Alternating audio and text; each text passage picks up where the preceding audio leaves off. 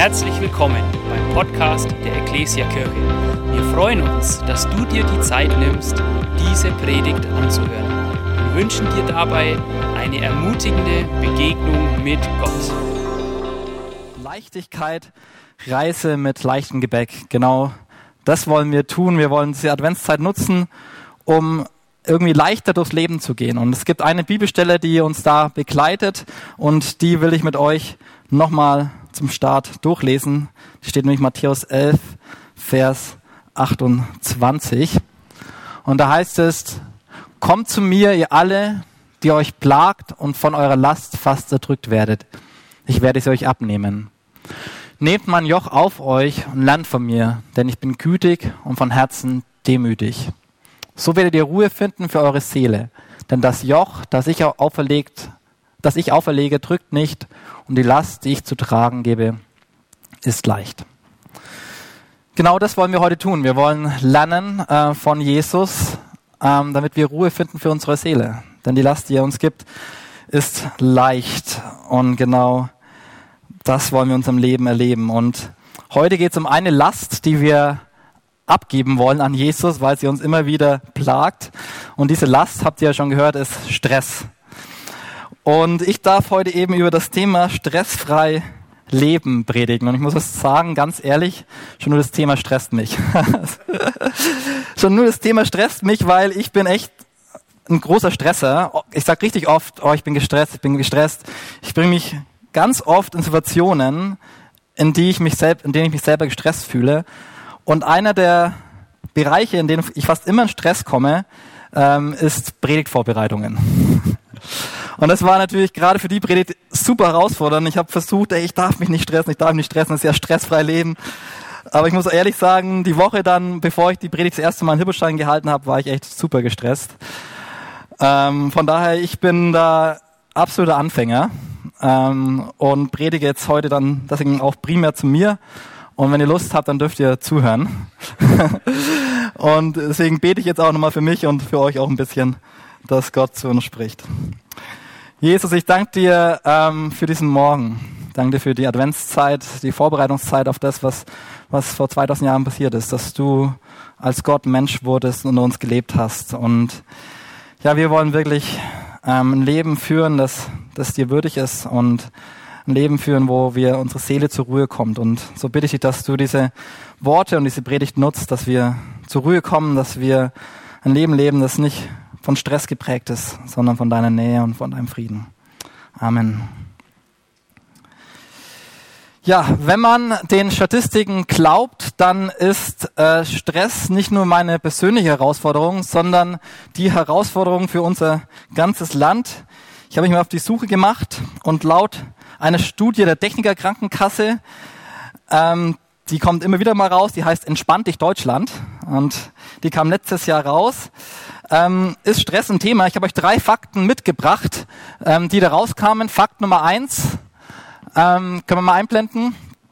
Stress hat über die letzten zehn Jahre kontinuierlich zugenommen. Also das nimmt zu und zu. Zweitens, ähm, jede vierte Person fühlt sich regelmäßig gestresst und ähm, jede vierte Person fühlt sich häufig gestresst. Also da gehöre ich dazu. Und letztens, jede dritte, dritter Fall von Berufsunfähigkeit in Deutschland passiert aufgrund von zu viel ungelösten Stress. Das ist krass, oder? Das folgt dann in Depression und Burnout. Jeder dritte Fall der Berufsunfähigkeit. Also das ist ein Thema, darüber müssen wir heute reden. Und bevor wir in die Bibel reinschauen und schauen, was wir da lernen können über das Thema Stress, habe ich noch eine kleine Anmerkung für euch. Das wird euch jetzt vielleicht ein bisschen enttäuschen. Aber stressfrei werden wir nie leben. Ach. Temporärer Stress ist normal und es liegt auch nicht, ähm, nicht immer in unserer Hand. Und es gibt auch guten Stress. Man sagt dann, das ist Eustress, ähm, euphorischer, guter Stress. Und das ist, wenn wir so richtig voller Leidenschaft sind, wenn wir unsere irgendwie Agenda voll ist, To-Do-Liste voll und ich merke, oh, das macht so Bock, ich bringe was voran, ich bin voller Tatendrang. Das ist guter Stress. Aber es gibt eben auch schlechter Stress und das ist Distress. Und ähm, dieser Stress macht Menschen kaputt, vor allem wenn er dauerhaft vorhanden ist. Und davon will uns Gott befreien und ähm, ja, darüber soll es auch heute gehen. Ja, die Frage, die wir uns stellen müssen, was können wir eigentlich von Jesus im Umgang mit Stress lernen? Was wir noch mal ganz ehrlich, der hat vor 2000 Jahren gelebt, da gab es keine Smartphones, keine Globalisierung, das Berufsleben war viel einfacher, das ganze Leben war viel einfacher gestrickt, es gab keine Autos, man war zu Fuß unterwegs oder mit Pferden. Also was können wir eigentlich von Jesus da lernen? Und wenn man sich mal Jesus sein Leben anschaut, dann kann man sagen, man kann sehr viel von Jesus lernen. Denn er hatte eine ziemlich volle Agenda. Innerhalb von drei Jahren sollte er die ganze Welt reparieren. Überall waren Menschen mit Anforderungen vor ihm und kamen zu ihm. Er hatte kaum Zeit für sich selbst. Er war dauerhaft unterwegs, hatte immer wieder mit viel Gegenwind zu kämpfen. Und ich finde das Allerschlimmste, er wusste, dass am Ende seiner Reise seine Hinrichtung auf ihn wartet. Also stressiger, glaube ich, geht's nicht mehr. Aber trotzdem kommt in der Bibel nirgendwo vor, dass Jesus gestresst war. Und ich habe euch drei Stellen mitgebracht, die ihr so nirgends in der Bibel findet. Drei Stellen, die nicht in der Bibel stehen. Seid ihr bereit? Dann starten wir durch mit Stelle Nummer eins. Wo steht die nochmal? Spenn's mal ein. Ja, nicht in der Bibel 8, Vers 28. Mühsam schob sich Jesus durch die Menge, als ihn eine Frau am Gewand berühren wollte. Gereizt drehte sich Jesus um, riss sein Gewand aus ihrer Hand. Daraufhin sprach er, ich habe ich hab nun keine Zeit und muss weiter. Eine zweite Stelle. Nachdem er von dem Boot stieg, sah Jesus schon wieder die Menschenmenge, die ihn andauernd verfolgte. Es kamen ihm Tränen. Leise hörten ihn die Jünger sagen, Vater, ich kann nicht mehr, das ist mir einfach zu viel. Und die letzte Stelle, nach diesen Ereignissen nahm Jesu Gesundheit stetig ab. Die andauernde Belastung und der Druck überforderte ihn zunehmend. Mehr und mehr zog er sich aus dem öffentlichen Leben zurück. Hey, wenn ich mir Jesus sein Leben anschaue, sind dann sind das die Verse, die ich erwarten würde. Das, diese Verse würde ich in der Bibel erwarten, aber nirgendwo in der Bibel finden wir sie. Also Jesus war ziemlich ausgewogen unterwegs und ich weiß nicht, wie es euch geht, aber hey, für mich ist die Frage, was ist sein Geheimnis? Was ist sein Geheimnis im Umgang mit Stress? Was können wir von Jesus lernen? Und, und da will ich euch heute mitnehmen. Und ich habe eine längere Bibelstelle dabei, wo wir uns einen Tag von Jesus anschauen. Mal so einen Tag, wo richtig viel drin ist, wo richtig viel passiert ist. Und wir schauen, wie Jesus mit diesem Stress, mit diesen Anforderungen an ihn umgegangen ist. Seid ihr dafür bereit? Ja? Zwei, drei sind bereit. Ähm, okay, dann schauen wir in Markus, das steht in Kapitel 1 und da lesen wir die Verse 41 bis 34, sind einige Verse, aber ist ja auch ein ganzer Tag. Ne? Also, dann starten wir los. Sie kamen nach Kapharnaum. Gleich am darauffolgenden Sabbat ging Jesus in die Synagoge und sprach dort zu den Menschen. Sie waren von seiner Lehre tief beeindruckt, denn er lehrte sie nicht wie die Schriftgelehrten, sondern mit Vollmacht. In der Synagoge war auch ein Mann, der einen bösen Geist hatte. Er schrie, was willst du von uns, Jesus von Nazareth? Bist du gekommen, um uns zugrunde zu richten? Ich weiß, wer du bist, der Heilige Gottes. Schweig, befahl ihm Jesus. Verlass diesen Mann. Da riss der böse Geist den Mann hin und her und verließ ihn mit einem lauten Schrei. Nachdem sie die Synagoge verlassen hatten, gingen sie in das Haus von Simon und Andreas. Auch Jakobus und Johannes kamen mit. Simons Schwiegermutter lag mit Fieber im Bett und man bat Jesus, ihr zu helfen. Er ging zu ihr, ergriff sie bei der Hand und richtete sie auf. Da verschwand das Fieber und sie sorgte für das Wohl Jesu und seiner Begleiter. Am Abend, als die Sonne untergegangen war, brachte man alle Kranken und Besessenen zu Jesus. Die ganze Stadt war vor dem Haus versammelt und er heilte viele Menschen, die an den verschiedensten Krankheiten litten und trieb viele Dämonen aus. Puh, da muss man erstmal durchschnaufen. Hey, was für ein stressiger Tag, oder? Am Morgen ist Jesus in der Synagoge, er hält eine ziemlich beeindruckende Predigt. Äh, das heißt, die Menschen waren entsetzt über seine Lehre, über die Vollmacht. Dann noch in der Synagoge ist ein Mann, der hat einen bösen Geist und Jesus treibt ihn aus. Und dann kommen sie in das Haus von Simon Andreas, ich glaube, um mal ein bisschen so Bereich, Platz für sich selber zu haben, Private Space, würde ich sagen. Und da ist die Schwiegermutter und sie hat schweres Fieber. Und Jesus heilt sie und dann, dann bereitet die Schwiegermutter ein Essen für die vor. Man würde sich denken, ach, endlich Feierabend, oder? Jetzt kann die Ruhe kommen. Aber nichts gibt's. Da heißt es im Vers 32, am Abend aber, da die Sonne ungegangen war, brachten sie zu ihm alle Kranken und Besessenen und die ganze Stadt war versammelt vor der Tür. Boah. Also, ich denke, nach dem Tag, da war Jesus wirklich fertig. Da war wirklich fertig und erschöpft und ist einfach nur so ins Bett gefallen. Und wenn man sich das so wirklich anschaut, dann war Jesus hier in einer stressigen Situation und man kann das vergleichen wie so ein reißender Fluss und die Ereignisse haben ihn mitgenommen und eins kam nach dem anderen. Er hatte wahrscheinlich kaum Zeit zum Durchatmen. Und ja, ich habe es euch ja schon gesagt, ich gehöre auch zu diesen, zu diesen 25 Prozent, die häufig gestresst sind und ich kann mich da irgendwie gut rein, ähm, ähm, rein denken und reinfühlen. So Situationen, wo man einfach sich fühlt wie in so einem Fluss und wie in so einer starken Strömung. Es kommt eine Sache nach der anderen, eine Aktivität nach der anderen. Die Do-Liste ist voll, man hat kaum Zeit, um runterzukommen. Und ich denke, es gibt auch einige unter euch, die sagen, ja, damit kann ich mich identifizieren oder seid vielleicht in einer ähnlichen Situation gerade eben. Und es lässt sich nicht vermeiden, in solche Situationen zu kommen, aber wir können von Jesus lernen, wie wir damit umgehen. Und deswegen wollen wir gleich mal weiterschauen und schauen, wie Jesus damit umgegangen ist mit diesem Tag. Und das lesen wir in darauffolgenden Vers, im Vers 35. Und da heißt es, Früh am Morgen, als es noch völlig dunkel war, stand Jesus auf. Er verließ das Haus und ging an einem einsamen Ort, um dort zu beten. Simon und die, die bei ihm waren, eilten ihm nach. Und als sie ihn gefunden hatten, sagten sie zu ihm, alle fragen nach dir. Er aber erwiderte, lasst uns von hier weggehen in die umliegenden Ortschaften, damit ich auch dort die Botschaft vom Reich Gottes verkünden kann, denn dazu bin ich gekommen. Ja, in dieser stressigen Situation steht Jesus früh auf, noch bevor es hell ist, bevor es irgendeiner merkt, und er sucht einen einsamen Ort, um zu beten. Und dann kommen die Menschen, sie suchen ihn, sie drängen ihn, dass er wieder zurückkommt. Und was macht Jesus? Er sagt nein.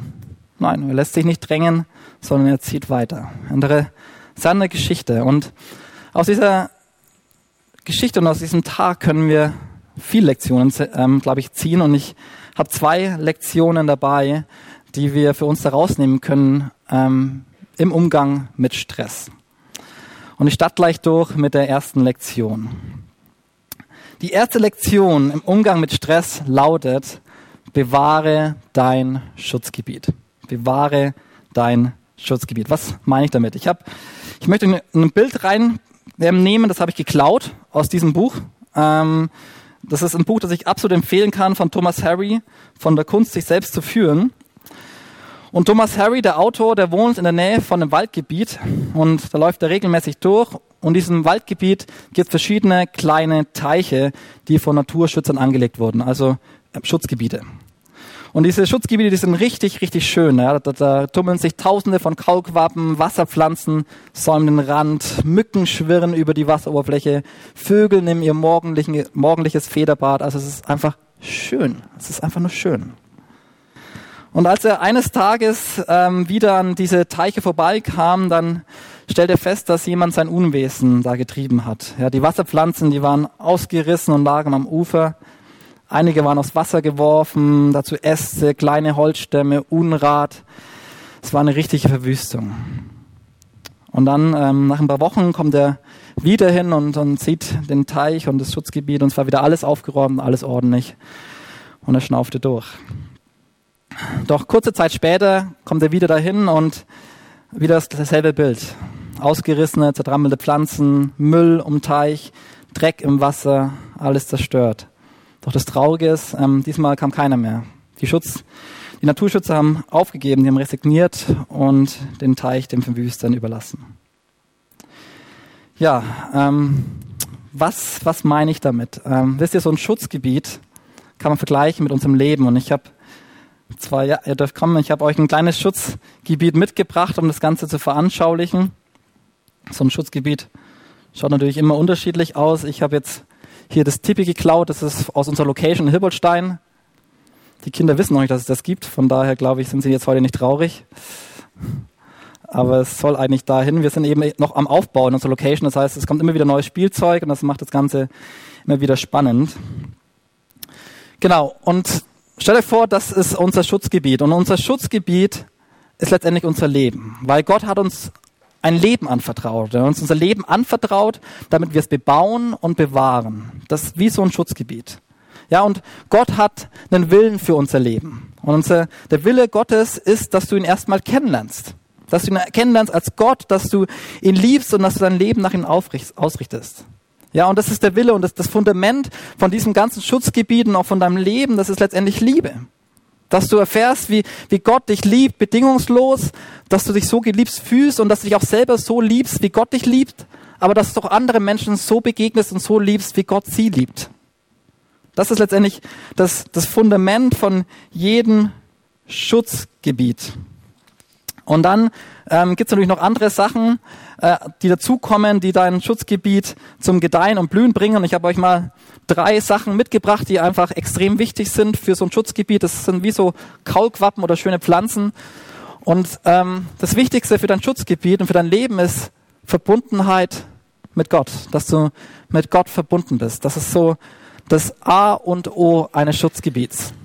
Und aus diese Verbundenheit mit Gott, dass du erkennst, was hat Gott dir für Gaben gegeben und für eine Berufung in deinem Leben. Wie kannst du das, was Gott dir gegeben hat in deinem Leben, einsetzen für sein Reich? Und aus dieser Verbundenheit mit Gott, deinen Gaben und Berufungen, ähm, kommen, sollen dann deine Prioritäten entstehen. Und du sagst, okay, ich setze meine Prioritäten dementsprechend.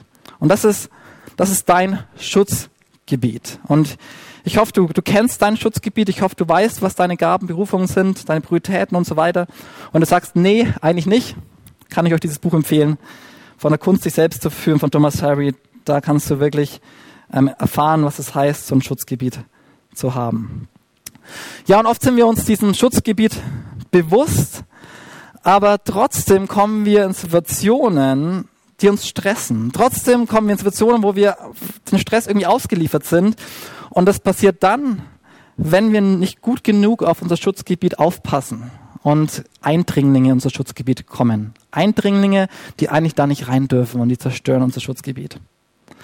Und ähm, ich möchte euch, ich möchte auf zwei Eindringlinge eingehen, die ähm, wirklich eine Gefahr sind für unser Schutzgebiet. Seid ihr bereit? Naja. Okay, dann schauen wir uns mal den ersten Eindringling ein, der wirklich gefährlich ist. Der erste Eindringling ähm, ist, sind Menschen in deinem Umfeld. Puh. Menschen im Umfeld hört sich brutal an. Gerade habe ich noch gesagt, wir sollen sie lieben. Jetzt sind sie Eindringlinge. Ähm, aber genauso war es bei Jesus. Also während Jesus alleine mit Gott ist, machen sich die Leute auf die Suche. Sie suchen ihn und sie stellen ihn zur Rede und sagen, hey Jesus, wo bist du? Jedermann sucht dich, sagt Petrus. Wo bleibst du? Warum, warum gehst du einfach weg? Die, die Leute, die brauchen dich. Unser Haus ist voll. Das ganze Dorf ist schon wieder da. Du musst heilen. Ja, ähm, in der Parallelstelle zu Markus und Lukas da, da steht es noch ein bisschen krasser. Da heißt es, die Leute, sie wollten ihn festhalten, damit er nicht mehr von ihnen ginge. Also die waren penetrant. Ja, und da, da war eine ganz klare Erwartungshaltung von den Menschen an Jesus. Du musst dich darum kümmern. Ohne dich geht es nicht. Ohne dich geht es nicht. Wisst ihr, auch in unserem Leben kann es solche Menschen geben. Und wenn du nicht genug auf dein Schutzgebiet aufpasst, dann kann es passieren, dass du dich von leisen oder offenen gebrachten Erwartungen, an dich gebrachten Erwartungen oder Forderungen fremdbestimmen lässt. Und das kann sich dann so an, anhören, ja.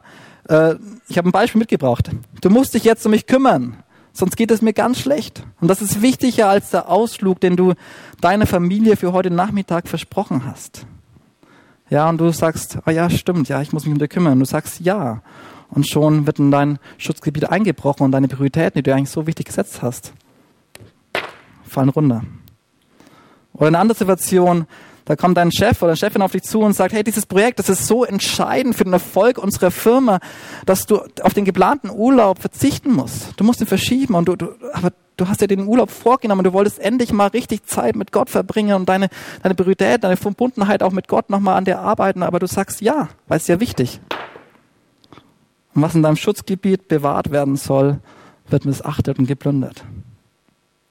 Oder eine andere Situation, da kommt einer auf dich zu, vielleicht sogar im Kontext der Gemeinde und sagt, hey, wenn ich dir wirklich etwas bedeute, dann übernimm, übernimm doch für mich die Organisation der Gemeindefreizeit, die gerade für mich viel zu viel ist. Und ja, irgendwie bist du bist eigentlich gar kein Organisator und organisieren stresst dich, aber du sagst ja und du überlässt das Feld den Eindringlingen und du gibst resigniert preis, was du eigentlich beschützen solltest.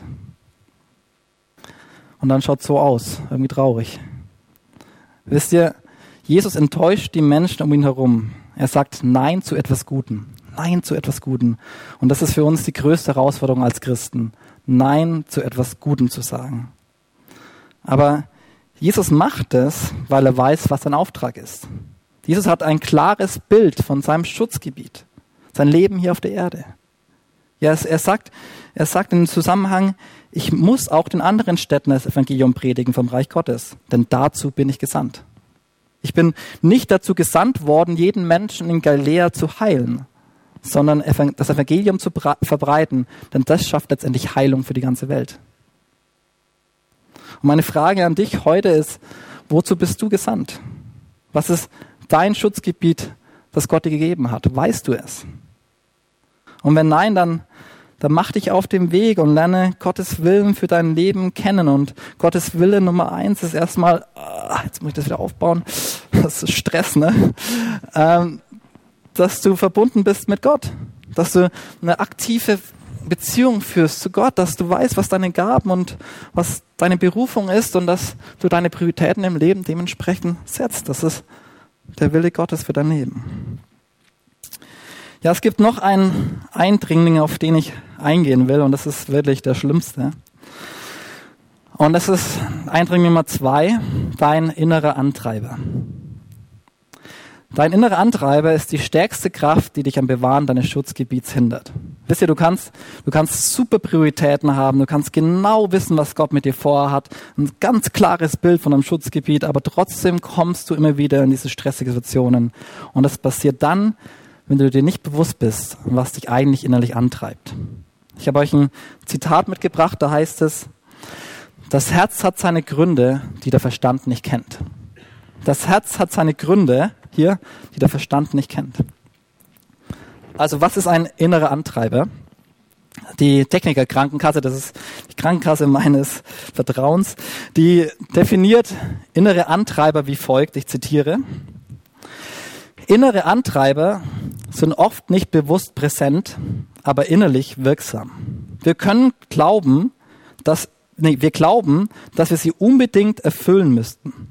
Wenn nicht, so fürchten wir, könnte etwas Schreckliches passieren. Wir was, das Schreckliche, was, was passieren könnte, unsere Befürchtung ist Liebesentzug. Liebesentzug. Liebesentzug ist die innere Angst, dass wir nicht genug sind, die Angst, nicht geliebt zu werden oder verlassen zu werden.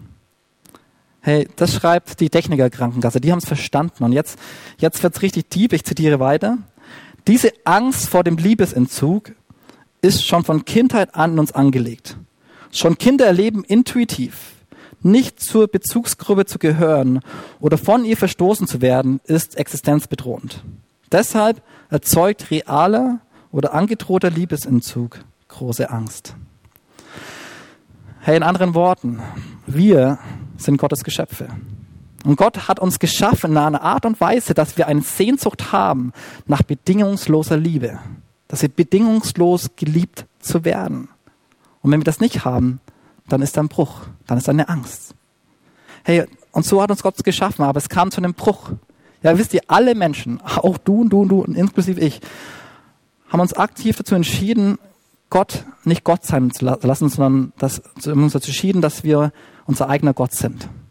Sie sagen, nein, ich will mein eigener Gott sein. Und, und das nennt die Bibel Sünde. Und diese Sünde, die trennt uns von dieser bedingungslosen Liebe. Auf einmal ist die Liebe nicht mehr bedingungslos und auf einmal ist da eine Trennung. Und deswegen hat auf einmal jeder Mensch eine Sehnsucht nach bedingungsloser Liebe.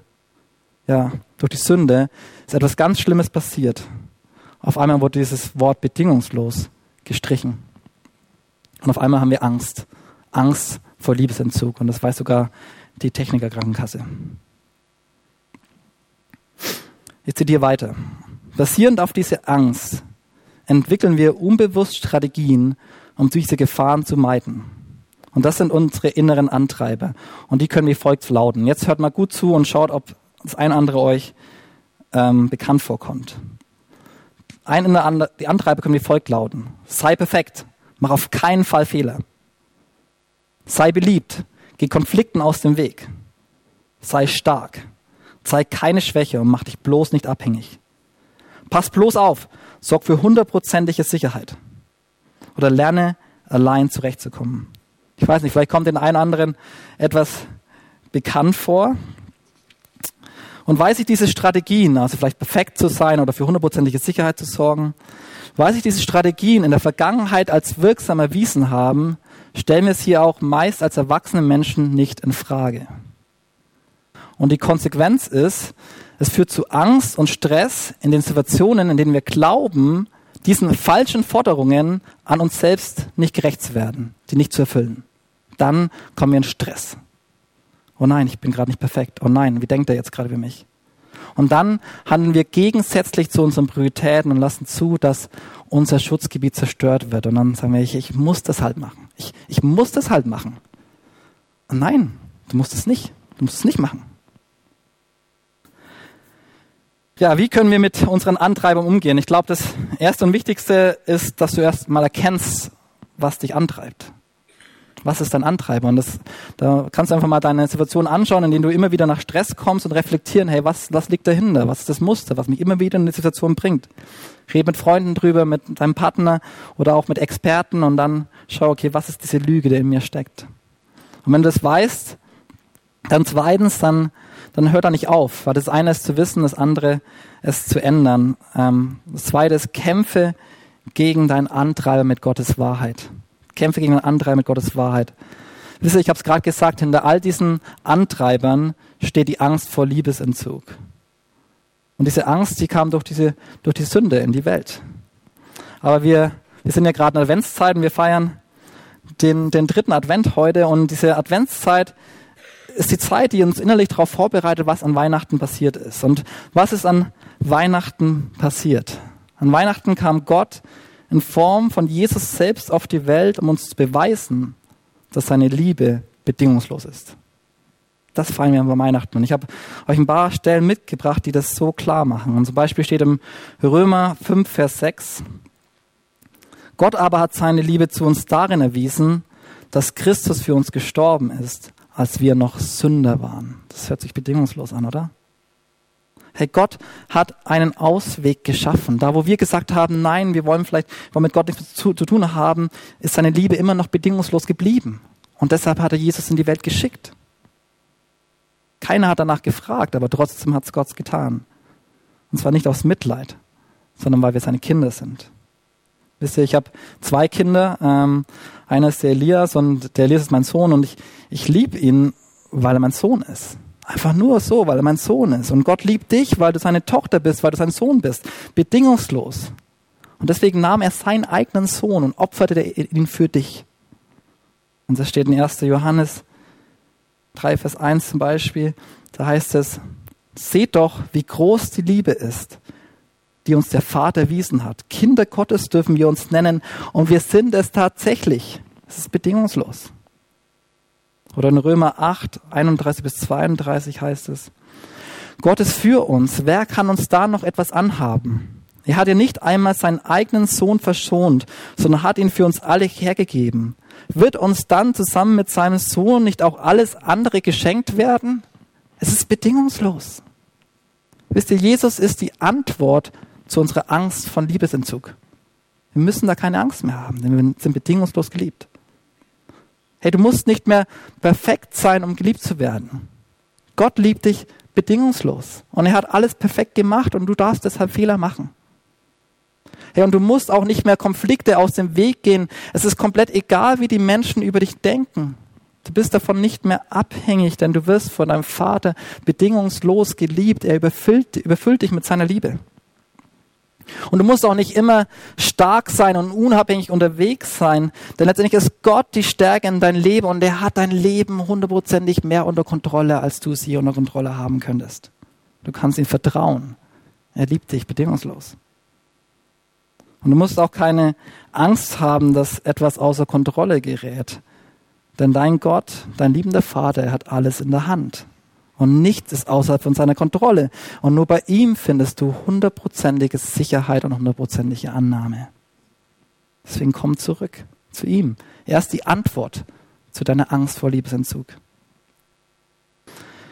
Ja, das sind die zwei Eindringlinge. Ähm, auf der einen Seite Menschen und auf der anderen Seite du selbst. Und man kann da schon Angst bekommen, oder? Da sind diese Eindringlinge unterwegs, die laufen immer rum und versuchen alles kaputt zu machen. Ähm, und deswegen, keine Angst, habe ich euch ein Schutzschild mitgebracht. Das habe ich meinem Sohn geklaut. Ich habe ihn gefragt, er hat es erlaubt. Und mit diesem Schutzschild, ja, wenn ihr das habt, dann braucht ihr nie mehr Angst haben vor Eindringlinge. Ja, das ist die Lösung. Und wollt ihr wissen, was auf diesem Schutzschild steht? Ja, okay.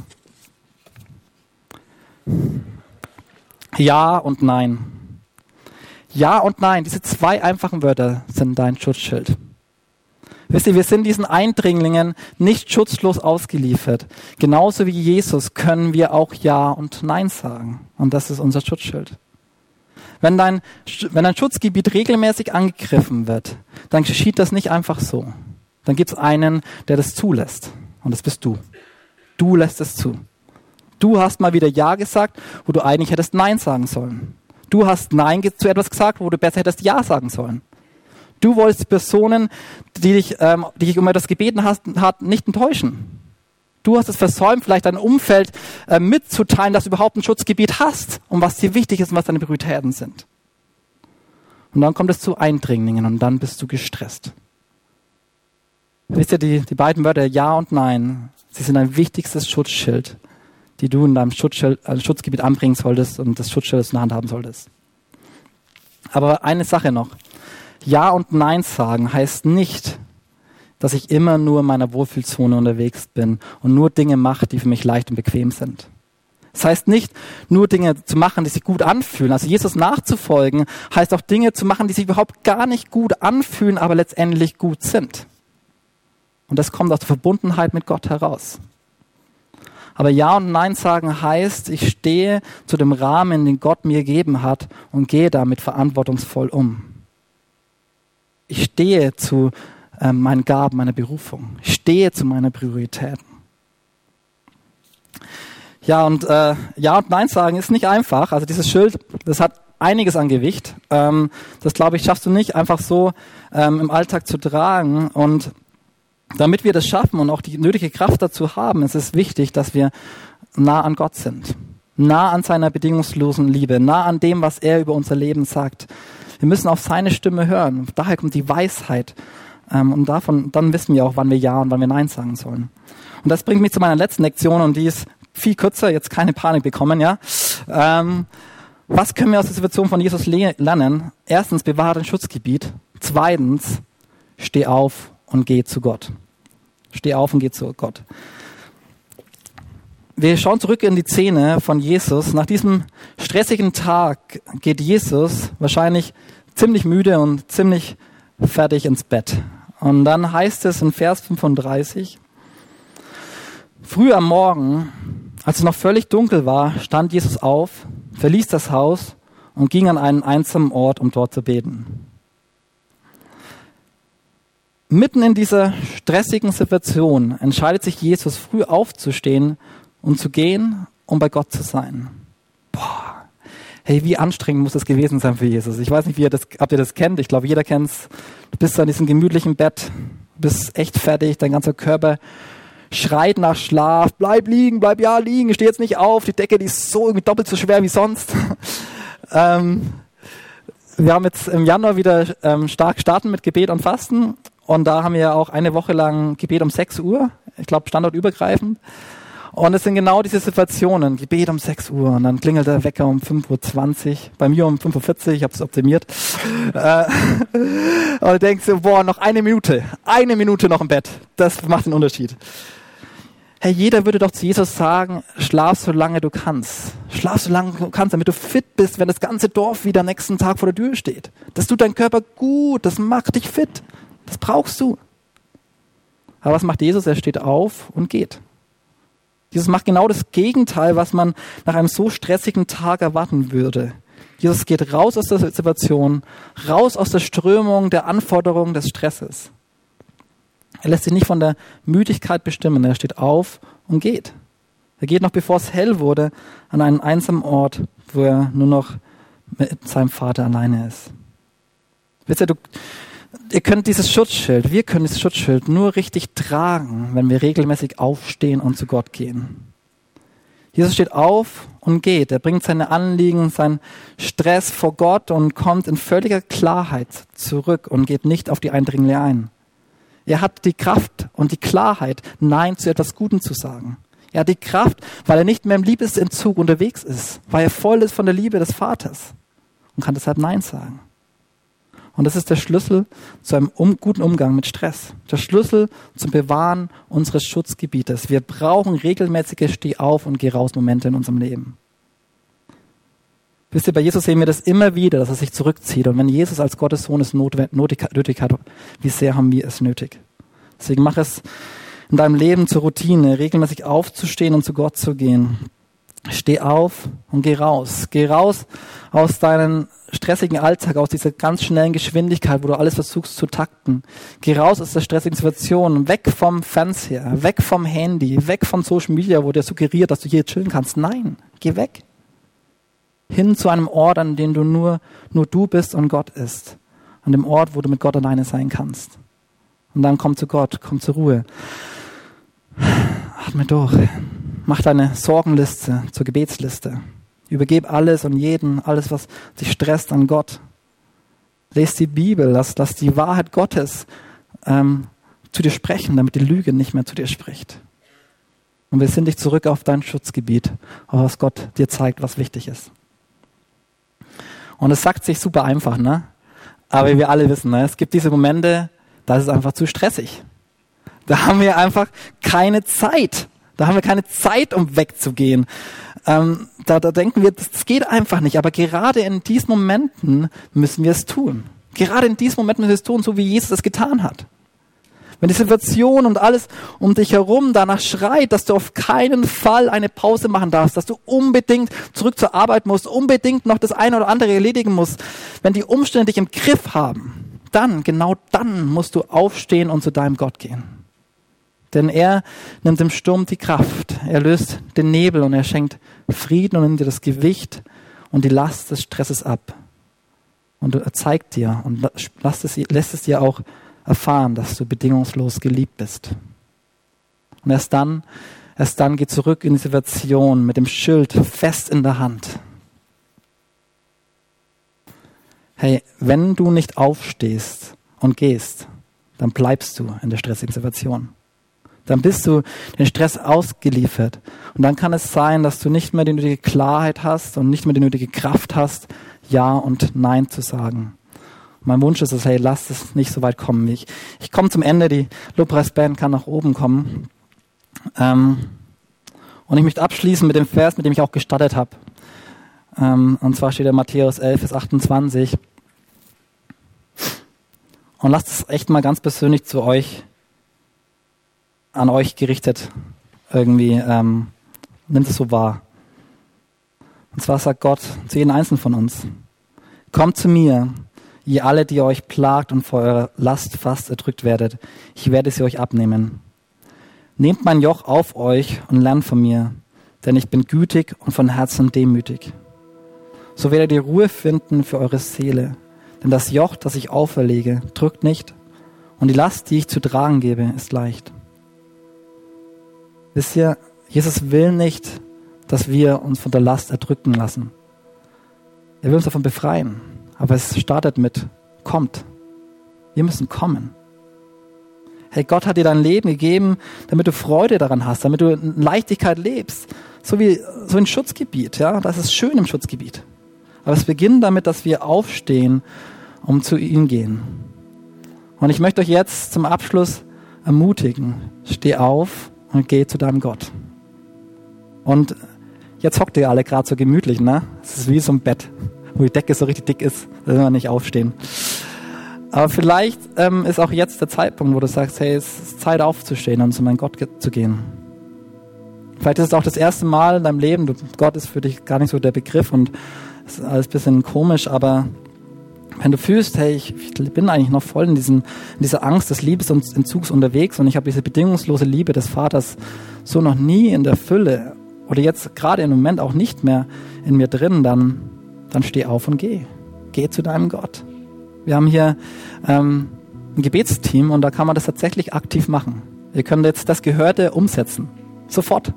Ihr könnt hier aufstehen und diesen Gebetsteam gehen. Und ich weiß von mir persönlich, das ist eine Herausforderung. Ich meine, ich kann ja auch selber beten und so, ne? Aber muss ich jetzt dahin laufen?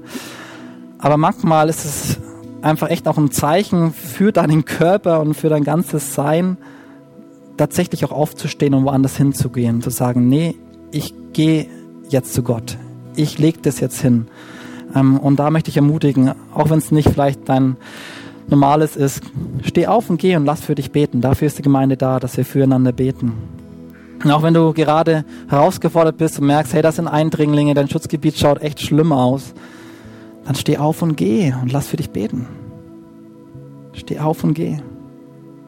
Steh auf und geh, auch wenn es dir gerade nicht danach ist. Und du wirst merken, du wirst anders zurückkommen, fest mit dem Schutzschild in der Hand. Hey, ich möchte für uns beten und dann starten wir auch in den Lobpreis weiter. Ihr könnt gerne aufstehen, ja. Aber bitte geht jetzt noch nicht. Gott, ich danke dir. Ich danke dir so sehr, hey, dass wir nicht unserem Stress gefangen sind. Oh, wir sind oft so wie so kleine Waisenkinder unterwegs. So weit weg von deiner bedingungslosen Liebe. Wir, wir agieren und handeln und denken und fühlen so, als, als, als hätten wir keinen Vater, der uns bedingungslos liebt. Aber wir schauen aufs Kreuz. Wir schauen aufs Kreuz und wir sehen den gekreuzigten Jesus deinen Sohn, den du gegeben hast, weil du uns bedingungslos liebst, bevor wir nach dir geschrien haben. Und das gibt uns Zuversicht heute in dem Moment, wie wir hier stehen. Zuversicht, dass du uns liebst, bedingungslos liebst. Gott, und ich bitte dich, dass du jetzt jeden diese Liebe erfahren lässt, wie jeder, der hier steht. Dass du ihnen Mut schenkst, wenn sie für sich beten lassen sollen, dass sie aufstehen und gehen. Und dass du das in unser Herz tief einmassierst dass wir keine Angst haben müssen vor Liebesentzug, sondern dass deine Liebe bedingungslos ist. Amen.